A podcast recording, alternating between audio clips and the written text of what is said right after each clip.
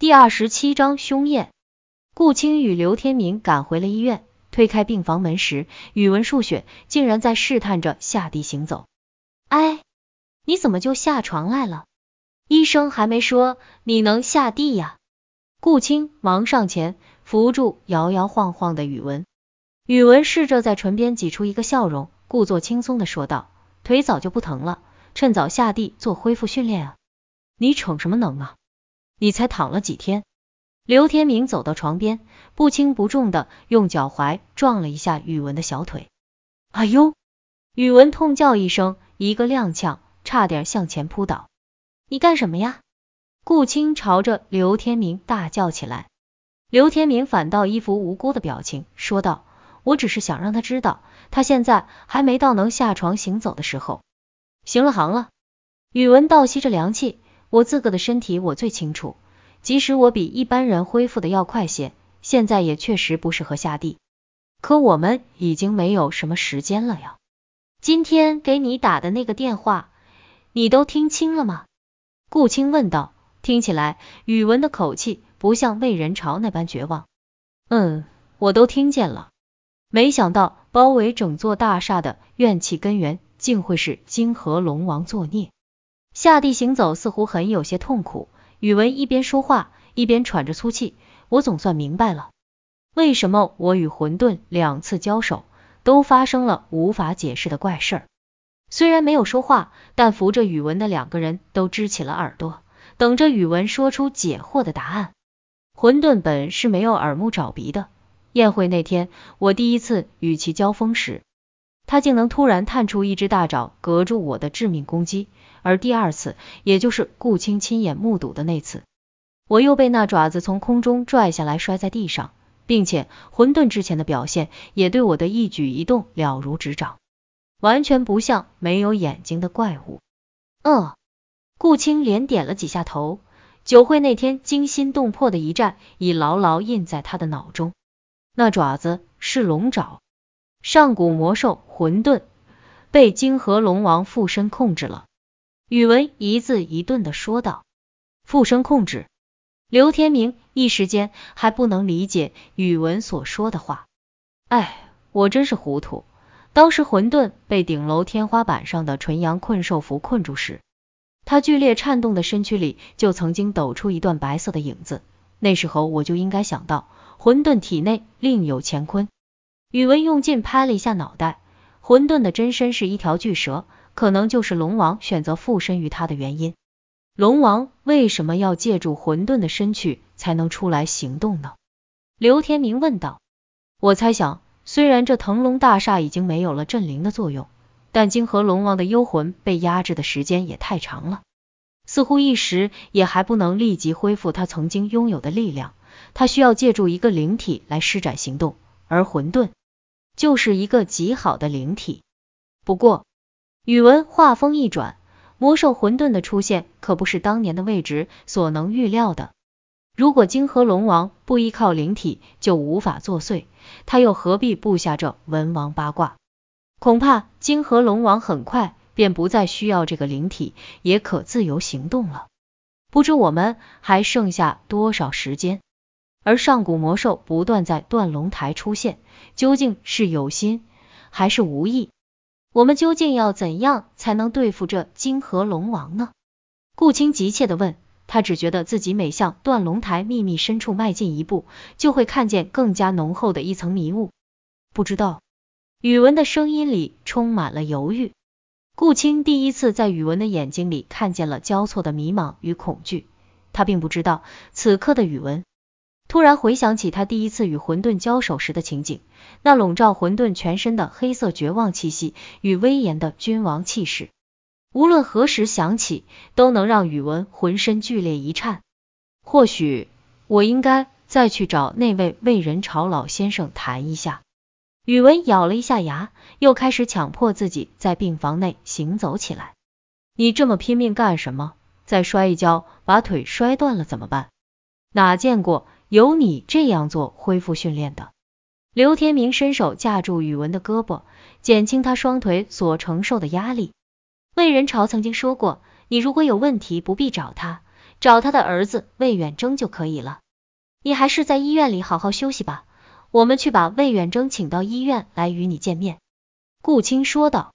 “这样可不行，照规矩，就算只是去见魏仁朝的儿子，我也要亲自登门拜访，因为我有非常重要的事情与他面谈。何况现在情况紧急，随时都有可能发生大事，你们就别再阻碍我下地了。”宇文严峻的神情让顾青与刘天明都不敢再多说什么，只得由着他去了。次日，宇文静可以在医院内自由出入，虽然还有些一瘸一跛，也不能跑动，但行走却已无碍。主治的李医生惊讶万分，观察了半天，勉强将其归结为年轻人的生命力过于旺盛。只有顾青和刘天明知道，宇文为了能尽快恢复行动力，一整夜都在病房内转圈行走。宇文询问了魏远征的电话后，便向顾青借他的车钥匙。顾青和刘天明都想与他同去，却被宇文拒绝了。我要问魏远征的事情，当着你们的面，他是不会说的。你们还是不要去的好。宇文的理由总是很充分。虽然没有带两人同去，玄刚倒是跟着宇文上了桑塔纳。看着远去的轿车，刘天明愤愤不平的说道。莫非我们两人还不如他那一条狗？顾青笑道：“你不至于这样吧？人家要谈的大概是祖传的降龙之术，可能还是传子不传女的那种。你我这样的凡人，还是不要去掺和吧。你要是闲着没事儿，不如开车送我去上班。刚才杜听涛给我打了个电话，想和我谈谈。谁闲着没事？我自个的事还忙不过来呢。”哼，嗯，你刚才说什么？杜听涛想和你谈谈。刘天明这才回过神来，他想干什么？我陪你去会会他。哼，谁会喜欢谈话的时候身边有个警察坐着？你还是别去搅和了，送我到腾龙大厦就行。我约了杜听涛在我的办公室见面，光天化日之下，我就不信他敢拿我怎么样了啊？说了半天，就我一个人是多余的，闲着没事的。刘天明低声嘟哝着，去取自己的车。天气有些闷热，室外一丝风也没有。腾龙大厦外的停车场里，刘天明正躺在放平的驾驶座上，陷入沉睡之中。曾经拿在手中的材料也滑落在座位上。待到刘天明突然惊醒时，太阳已经歪落到腾龙大厦后。刘天明把头探出车外，远远的向大厦望去。那大厦的大门入口处，虽然仍有人进进出出，却因为背光的缘故，竟显得有些莫名的阴森。刘天明看了看手表，已是下午五点了，自己不知不觉的在车上睡了一下午。而顾青自从上午十一点左右进了腾龙大厦，到现在一点消息也没有。刘天明再看看手机，自己并没有错过什么来电。他给顾青拨了个电话，电话很快有了提示音，却一直没有人接。顾青怎么去了这么久？刘天明不禁有些犯嘀咕，起身出了车，快步向大厦走去。很快，刘天明就穿越了那扇有些阴森的大门。而刘天明这一进去，直到太阳跌入地平线之下，灰蓝色的天空中隐隐浮现点点繁星，也没有见到。他再出来，大厦里的员工们三三两两的散去了。喧嚣后的腾龙大厦门前是那样的平静。刚聘来没多久的新保安还不知道这座大厦里曾经发生过什么，他似乎对这项新工作很满意，在大门前的平台上悠然的踱来踱去，直到有一个人出现在他面前。在年轻保安的眼中，这人的脸色很憔悴，很久没有修剪的凌乱络腮胡更显得他的脸颊瘦削。奇怪的是，这个走路也不太稳当的家伙，居然带着一条气宇轩昂的大狼犬。保安带着怀疑的目光要这家伙出示工作证件，他还真拿出了腾龙大厦的出入证，证件上清晰的写着腾龙集团信息技术科语文数学。保安点了点头，又对狼犬摆了摆手，表示他可以进去了，但他带着的狼犬可不能进去。那人蹲下身，在那大狼犬的耳边说了句什么，狼犬便一溜烟的反身跑开了。在保安惊愕的目光下，那人慢慢的走进了腾龙大厦。宇文乘坐电梯径直向十八楼而去，他拨打了好几次顾青的电话都没有回应，刘天明的电话也一直打不通，这才匆忙的赶到腾龙大厦。不会发生了什么事情吧？宇文的脑海里不断闪现出各种可怕的镜头，他只想快一点赶到顾青的办公室，只苦于腿脚还不利索，再怎么走得快也是一瘸一跛的。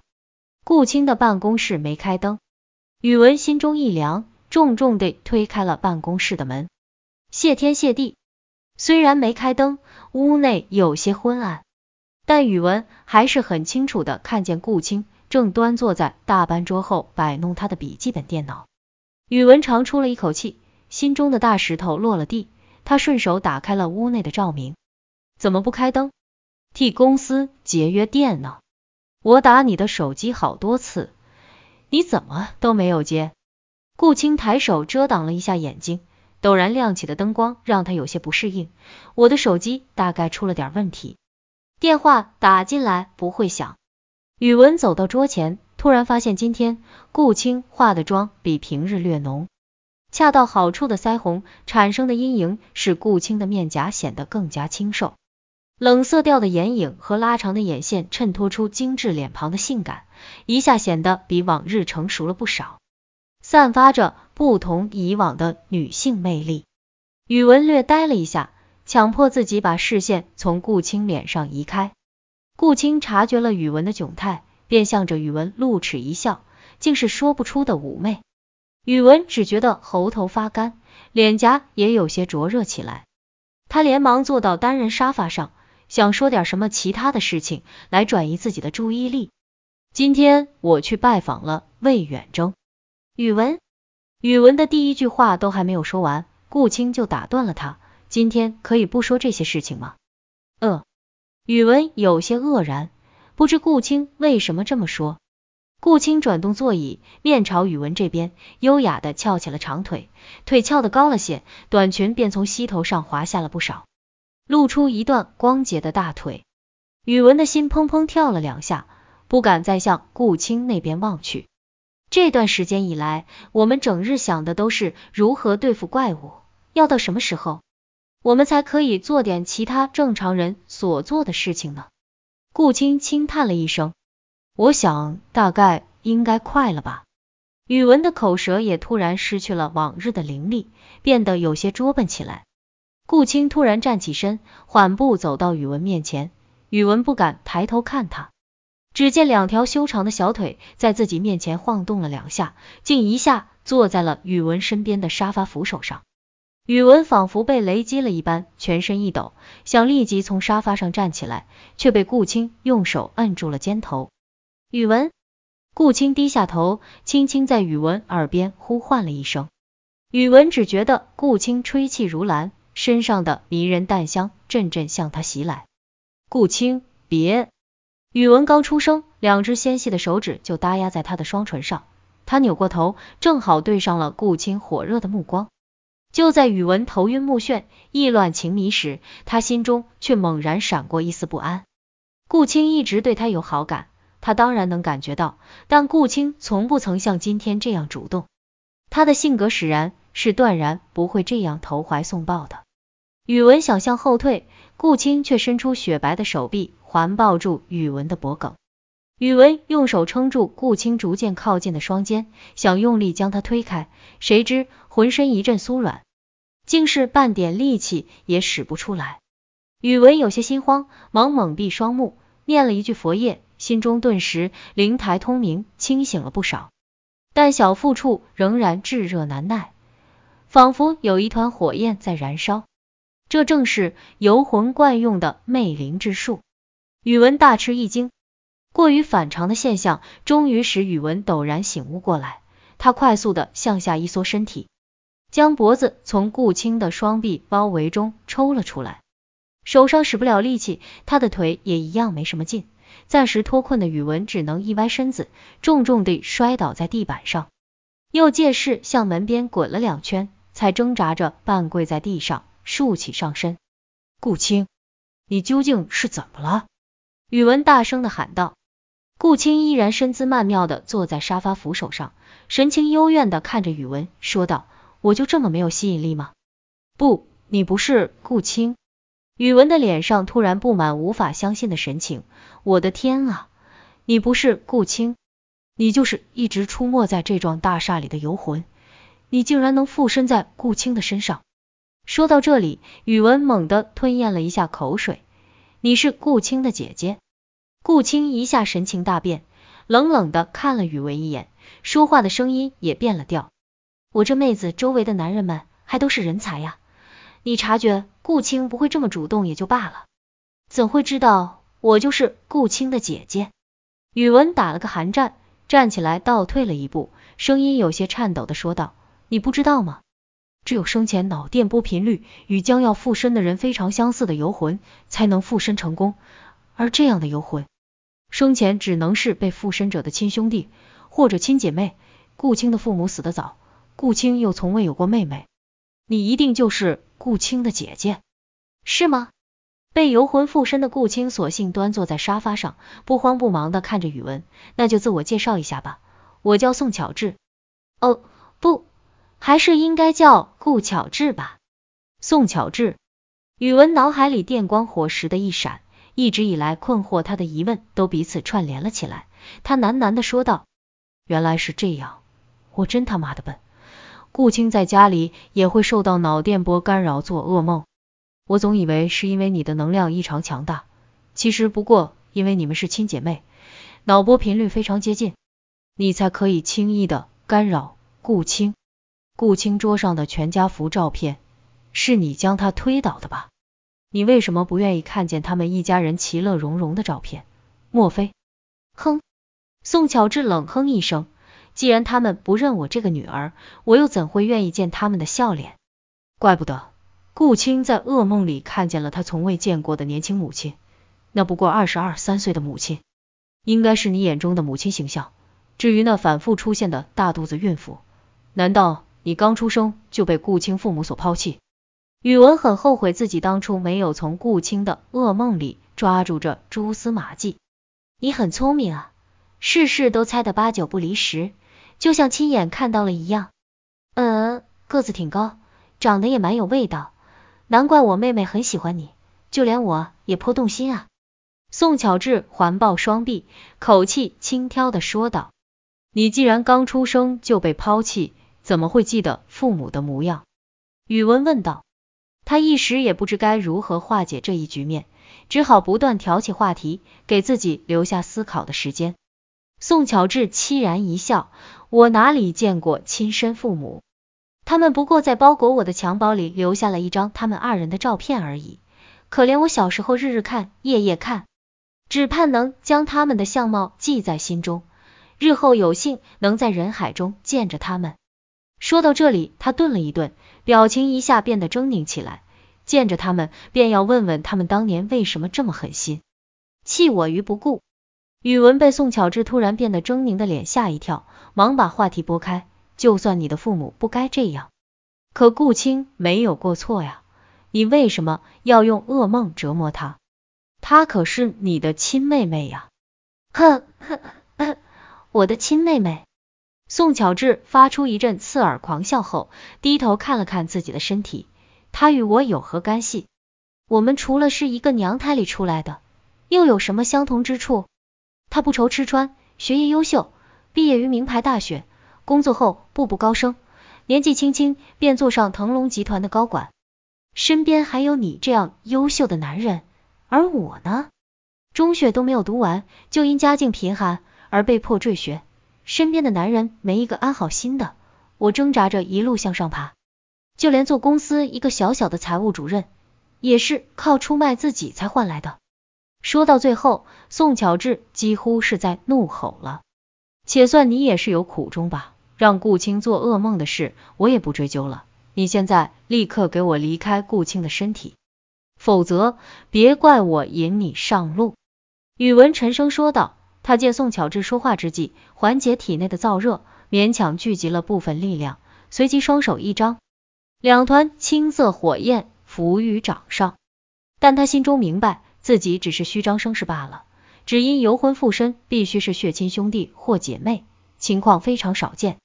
当年师傅教授宇文如何逼迫游魂离体时，他是偷了懒的，听了三分，转眼倒忘了四分。可现在后悔已来不及，也只好走一步算一步。宋巧智夸张的拍了拍胸口，哎呦，我好害怕，别这么凶好不好？人家又不会害你。宇文强撑着向前逼近一步，不愿输了气势，但他面色潮红，两腿直发软。手上的青莲火焰也左右摇摆，眼看着随时都会熄灭，怎么看也不像有力量逼退游魂的样子。宇文也确实没想到这魅灵之术会如此厉害，轻易便让他着了道。宋巧智轻盈的走到桌边，顺手拿起桌上的裁纸小刀，轻轻贴在顾青那吹弹可破的白嫩脸颊上，柔声说道：“宇文，我知道你也对我妹妹有意思，今天我这当姐姐的做主。”成全了你们如何？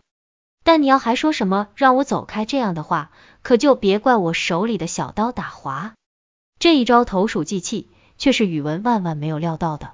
他愣了一会儿，慢慢放下了双手，手中的火焰也噗的一声熄灭了。宋巧稚咯咯娇笑道：“这才是我的好妹夫嘛。”宇文正色说道：“你胡扯什么？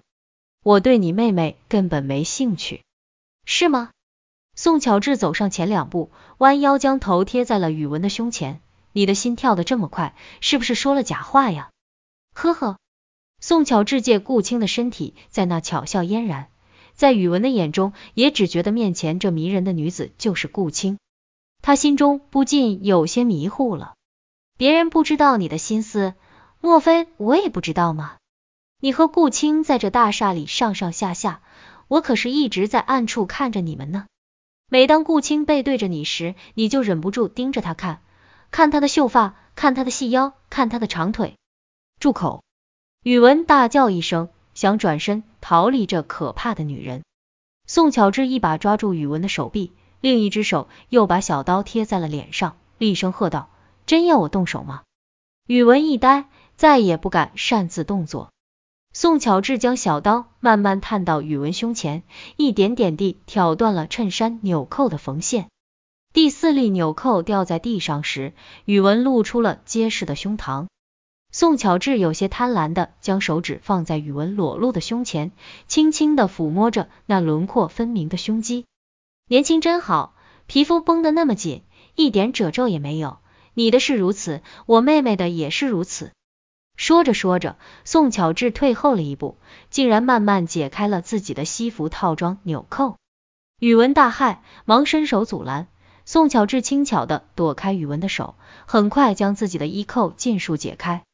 那贴身的套装下竟是为着寸缕，宇文的眼前一下露出大片耀眼的白色。宇文痛苦的呻吟了一声，紧紧的闭上了双眼。但宋巧稚妖媚的声音仍然在他耳边回荡：呵。顾青这样的绝好身材，真是世间少有。就算我还活着，再年轻十岁，也比不上他呀。魅灵之术仍在发挥作用，宇文的心跳继续加速，呼吸也越来越急促。他正想伸手去堵住耳朵，一个滚烫的洞体一下靠在了他的身躯上。宇文的脑袋嗡的一声，几乎失去了理智。还是你比较听话。先前的那个刘天明就死活不从，还掏出手枪来吓唬我。可惜那回我还没想到用小刀这一招，不得已只好打晕了他。其实你们两个都是极优秀的男人，我要是顾青也会左右为难的。不过姐姐，我倒觉得你城府颇深，更合我的胃口一些啊。宋巧智贴在宇文耳边喃喃低语着，还不时用口去衔宇文的耳珠。怎么？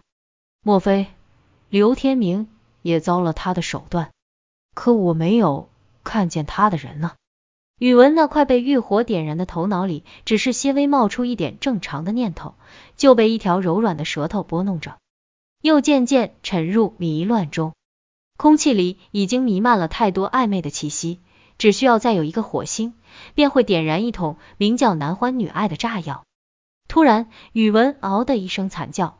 猛地将缠在他身上的宋巧智甩开了，一阵剧痛正顺着他的小腿向上爬行，猛烈的冲击着他那被情欲浸透的神经。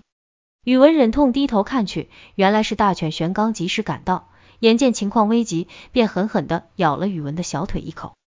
疼痛是让人清醒的良药，宇文一下克制住自己信马由缰的欲望，他不等宋巧智有所反应，开始快速的扫视四周，直到看见了墙边的一扇小门。宇文立刻一瘸一跛的快步向小门走去。宋巧智不知他想做什么，正要上前阻拦，玄刚低吼一声。扑上前挡住了宋巧智的去路。宋巧智可以轻易将男人玩弄在股掌间，却很是惧怕这头野兽。他惊叫一声，直直的站在原地不敢动弹，手中的小刀也掉在地上。宇文一把推开那扇小门，不出所料，被打晕的刘天明就给扔在这小小的休息间里。宇文在刘天明身上一阵乱摸，终于找到了他所需要的东西。那串借给刘天明的定灵珠。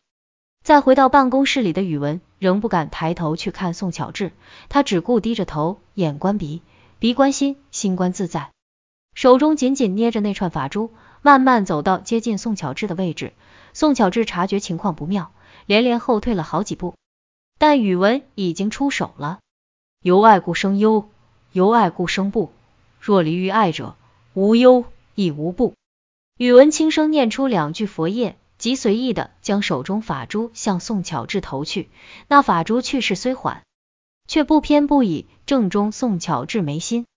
宋巧智发出一声撕心裂肺的惨叫，一团人形的黑影一下从顾青的身后退了出来。顾青头一偏，软倒在地上。人形黑影里突然翻出一双青色的眼睛，怨毒的望了宇文一眼，随即。那黑影快速的从一直敞开的办公室门口散去了。宇文啪的一声坐倒在地，这才发觉自己浑身已被冷汗浸湿。